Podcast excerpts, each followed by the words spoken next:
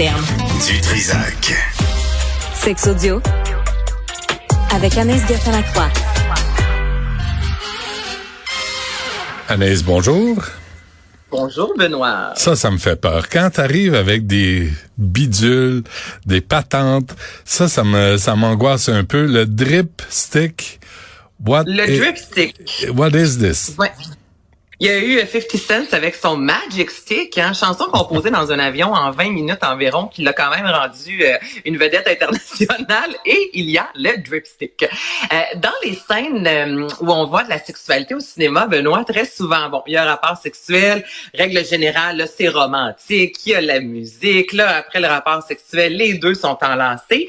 Il y a certaines choses qu'on ne voit jamais, comme euh, la fille qui court pour aller uriner parce qu'elle ne veut pas avoir d'infection urinaire par la suite, ou encore parce que s'il n'y a pas de préservatif, parce que souvent, ben, on peut être en couple ou peu importe, donc on va euh, stériler à. Je pense que tu veux une pilule, mais on porte plus le condom. Euh, Lorsqu'il y a éjaculation, le sperme qui va dans le vagin doit ressortir par la suite. Ou on peut voir des scènes aussi euh, homosexuelles, exemple. Donc ça peut être en avant ou en arrière, mais peu importe. Il y a quelque chose qu'on ne voit jamais aussi, c'est la personne se lever et partir courir à la toilette pour s'essuyer, ou encore ben, dans le lit directement avec une boîte de mouchoirs à côté. Mais ça fait partie de la vie. Et ça existe, même si on dirait qu'au cinéma, on balaie ça sur le tapis. Euh, mais avoue que ça existe pas. Ça me fâche, moi. Je dis, c'est pas beau, mais ça fait partie de la vie, Benoît. Ah, ça, c'est, et quand ils baisent euh, en sous-vêtements.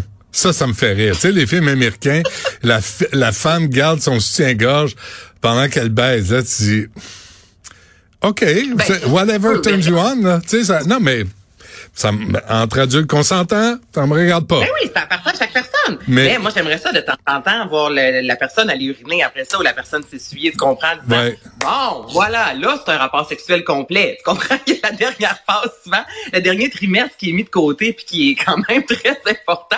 Donc, le fameux drip stick, Benoît, c'est une femme qui a inventé ça et c'est un bâton, en fait, qui va absorber euh, le sperme. OK? Donc, tu peux soit le garder évidemment dans la chambre avec toi, aller dans la salle de bain, mais au lieu d'attendre littéralement que, que le tout euh, fasse sa sortie, c'est un bâton, ça ressemble un peu, ça a la forme d'un tampon. Puis moi, je connais euh, des, des filles, entre autres, qui, après un rapport sexuel, mettent un tampon pour éviter que le sperme coule littéralement entre les jambes. Mais encore là, c'était pas la bonne grosseur de tampon. Sortir ça, Benoît, quand c'est pas, quand c'est, on n'a pas assez absorbé, là, c'est ultra douloureux. OK?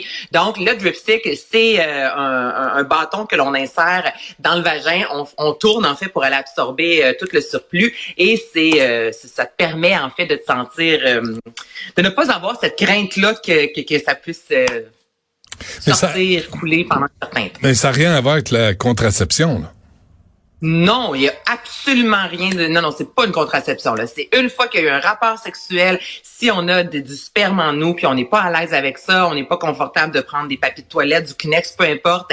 C'est vraiment un bâton, donc ça a été homologué. Là, donc c'est très sécuritaire. Il n'y a pas de produits euh, nocifs à l'intérieur. Donc on peut s'insérer ça. Tu fais un peu comme un, un, un, un Q-tip dans les oreilles, mais là on le fait euh, ailleurs. OK. Euh, c'est bon. Euh, non, mais parfait. Euh, aussi, euh, une grande question existentielle. Là, Là, tu te lances là-dedans à propos de l'orgasme. Propos de l'orgasme, on, on s'en a parlé, toi et moi, en deux ans. Là, on sait que l'orgasme, ça fait du bien. Donc là, c'est bon pour le corps, ça nous permet de, libérer le stress, ça nous permet de bien dormir, ça vient aussi libérer l'hormone du bonheur. OK? Et là, il y a des spécialistes qui se sont posé la question, OK, je peux bien comprendre que ça te rend heureux, mais combien de temps que ça te rend heureux? Tu comprends? Parce que manger du chocolat aussi, ça peut te rendre heureux, mais tu peux être bête 20 minutes après, une fois que la palette est finie. OK? Donc là, pour le rapport sexuel, ils voulaient savoir combien de temps vont durer les bienfaits de l'orgasme sur notre organisme, sur notre corps. Donc, ils ont demandé à plus de 215 personnes, toutes origines confondues, de tenir un, un calepin euh, vraiment le très strict avec les rapports sexuels, sachant, OK, vous avez un rapport sexuel, comment vous vous sentez, exemple, le matin même, la soirée, le surlendemain, pour essayer de voir combien de temps ces gens-là, règle générale, se sentent plus heureux. Et là, à l'avenir, quand quelqu'un va vous dire, je suis doué pour le bonheur, ça se peut que tu dises, oh, selon moi, toi, OK, dis-moi un chiffre. Combien de temps tu penses? Est-ce que tu penses que ça dure euh, une journée, deux journées? Est-ce qu'on est en mo- moins d'une matinée? Mettons, le vite comme ça, si tu avais à penser. Moi, combien de temps que l'orgasme? Un vrai orgasme, là, là tu sais, euh, euh, OK. Euh, 12 heures, Ajoute 12 encore. 24 heures, Ajoute 12 encore. 36 heures, Ajoute 12 encore. 48 heures. 48 heures, Benoît. Félicitations pour tes mathématiques, soit dit en passant. Et euh, Hey, ça s'arrête là en chien, par exemple. Mande-moi pas de la géométrie, parce que tu vas me perdre. Oh, puis ça gare, non, non, Euh, euh, il n'y a non. aucune chance que je te lance euh, Merci. là-dessus, c'est pas ma force du tout. Ah, ça, tu le sais en plus, hein. Ça, puis l'anglais, je te dirais que c'est pas mal euh, dans cette catégorie. Dans la colonne, Hey, te dire quand je compte en anglais, là, t'as-tu idée? C'est terrible. Donc, alors 48 heures, Benoît, c'est la durée qu'un orgasme peut avoir sur notre mental, sur notre euh, sensation de bonheur. C'est quand même puissant là, quand on dit que l'orgasme, ça vient vraiment t'ébranler tout le corps. Tu vois que jusqu'à 48 heures, ça peut euh, être bénéfice, être bénéfique plutôt pour soit un couple ou euh, toute seule si on s'offre du plaisir. ben oui. Mais mais il y, y en a qui chicanent après. Il y en a qui ont qui ont l'air bêtes, là. 48 heures. C'est aléatoire, non?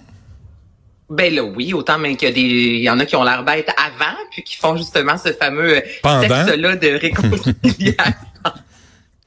hey, honnêtement, si t'es bête pendant, là, trouve un autre partenaire, là. Il y a comme des limites à chicaner. Ouais, à moins que ce soit ça que tu désires, là. Là, ça, c'est ça. Ah, ah, ça, ça se peut.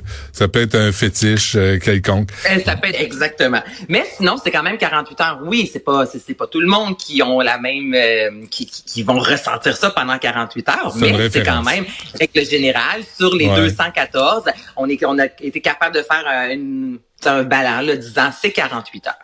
Ça serait Donc, intéressant. selon moi, si t'as du sexe samedi matin, lundi matin, tu vas être, euh, tu vas être bien heureux de rentrer travailler. avec une banane d'en face euh, pour euh, travailler. Moi, la semaine prochaine, il faudrait qu'on se parle de l'effet de la grève sur, sur, euh, la sexualité des parents. Euh, quel effet, quelle sexualité? Bon, c'est fait. La chronique est finie. La chronique est faite. T'as répondu. ah non, mais mais moi je pense que ça là, bien plus que ouais, faut que je l'amène à, à job ou euh, faut que je, fasse du télétravail. Bien plus ça que que tout le reste, l'effet négatif de la grève sur le- l'humeur des parents. Ben, c'est sûr, Benoît, puis on est en fin d'année. Hein. Tout le monde a un trou de cul en dessous du bras présentement. Non, mais c'est vrai, le mois de décembre, on est bien excités de voir euh, Noël arriver, la fin de l'année, mais en même temps, il y a un stress qui est là, tous les fameux cadeaux, là, tu dis, faut, tu sais, on, on- tout le monde s'en va en vacances. En plus, c'est vrai, souvent, on se brûle au boulot pour pouvoir ne pas penser au travail rendu en vacances. Et, et là, ça n'a aucun rapport, évidemment, ça n'a aucun rapport plutôt euh, par rapport à les profs en soi et tout le personnel enseignant. Mais c'est sûr qu'avoir ses enfants à la maison, ça dépend de l'âge aussi. Mais je pense à un Albert, moi, qui a un 20 minutes là, solo, là, c'est fantastique. Mais après 20 minutes, tu sais, il peut pas, euh, Non, non. il peut pas le mettre devant un film. Là, tu comprends? Là, tu sais, Ouais. c'est pas encore ça. ça Là, il faut des activités. Faut que tu ailles jouer dans la neige. Il faut que tu fasses des petits gâteaux. Là, moi, tantôt, je m'en vais faire des euh, biscuits en pain d'épices. Donc, c'est sûr que à la fin de la Ah, journée, Ils ont mieux, je t'en parle, j'ai chaud, tu Ah comprends-tu? ouais, je Mais je suis comprends. pas la seule, je parle à plusieurs amis qui ont cette réalité-là. Et la fin de semaine, on se met en mode, les enfants sont avec nous, on est à la maison, c'est un beau temps famille. Mais c'est sûr qu'en semaine, tu essaies de travailler, tu as les enfants, je peux te garantir que le soir, quand tu te couches puis que l'enfant dort, puis tu as un 25 minutes devant toi, c'est pas nécessairement la sexualité que tu penses. là. Non, c'est ça. hein. Puis en passant, euh, après, euh, euh, comme la neige a neigé de Nelligan, la phrase poétique Ouais. du Québec, c'est avoir le trou de cul en dessous du bras. Vraiment, ça, c'était, c'est, à, à- à- à écrire dans un recueil de poésie euh, euh, très euh, québécois. Ça n'a pas encore fait son entrée dans le dictionnaire, hein. Faudrait regarder ça Il y pour a, la il y quelques mots de même là, sur lesquels on devrait euh, travailler pour les populariser. Euh, bon, ben c'est tout pour cette semaine, toi? Ben, c'est tout pour aujourd'hui, Benoît. Bon, ben, parfait. Je vais faire mes biscuits en Les pain biscuits, d'épices. ça c'est excitant. tu sais quoi faire en fin de semaine si t'as envie d'être heureux lundi matin? Ouais, finir Voilà. les boîtes, euh, finir, euh, je- je- vraiment, je ton déménagement, toi, ça fait 25 ans, on dirait que tu déménages. Non, non, non, non, non, j'ai déménagé il y a quoi, deux semaines, mais trois semaines Ouais, mais peut-être? avant ça, t'étais dans une boîte, là, t'es encore dans les boîtes? Non, non, mais on jour de- C'est parce qu'il y a, tu sais, il y a, l'essentiel est fait. Mais il y a toujours des sacramouilles de, de boîtes ici et là qui sont remplies au tiers. Puis là, tu dis, OK, ça, je vais tout sacrer ça au vidange. Tu sais, à un moment donné, là, je on sait pas trop mettre ça. euh, l'environnement va aller se promener, puis euh, je vais sacrer ça au vidange. Puis, euh, puis tant pis pour les générations à venir. Je, je- je suis un peu rendu là, moi, dans ma, dans ma, ma- Bon.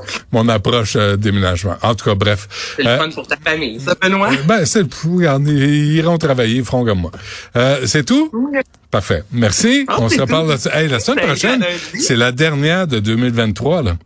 Fait que euh, Ouais. je, je m'attends à des trucs de sexualité du Père Noël, du lutin, de la fée des étoiles, puis euh, tu sais, vraiment un thème. De Mère Noël, la poudre de lutin, je vais tout faire ça. Super. OK. Merci Anaïs. Bonne fin de semaine. Merci. Bon biscuit. Euh, J'ai hâte de voir la forme de Oui. ces biscuits-là, moi. Écoutez. Je suis pas sûr. OK. Hey, merci. Merci à Jean-François Roy, Tristan Brunet Dupont, c'est ça. Euh, Flavie, qui est avec nous. C'est quoi le nom de famille de Flavie? Boivin Côté. Hey, choisissez un prénom. Choisissez un nom de famille. Là, je taboute, là. Florence Amoureux, euh, Olivier, Marianne Bessette, euh, André Sylvain Latour, un peu. Pas bien, quand il décide de se lever les pieds pour travailler, mais pas plus que ça. Yasmine Abdel Fadel suit à l'instant.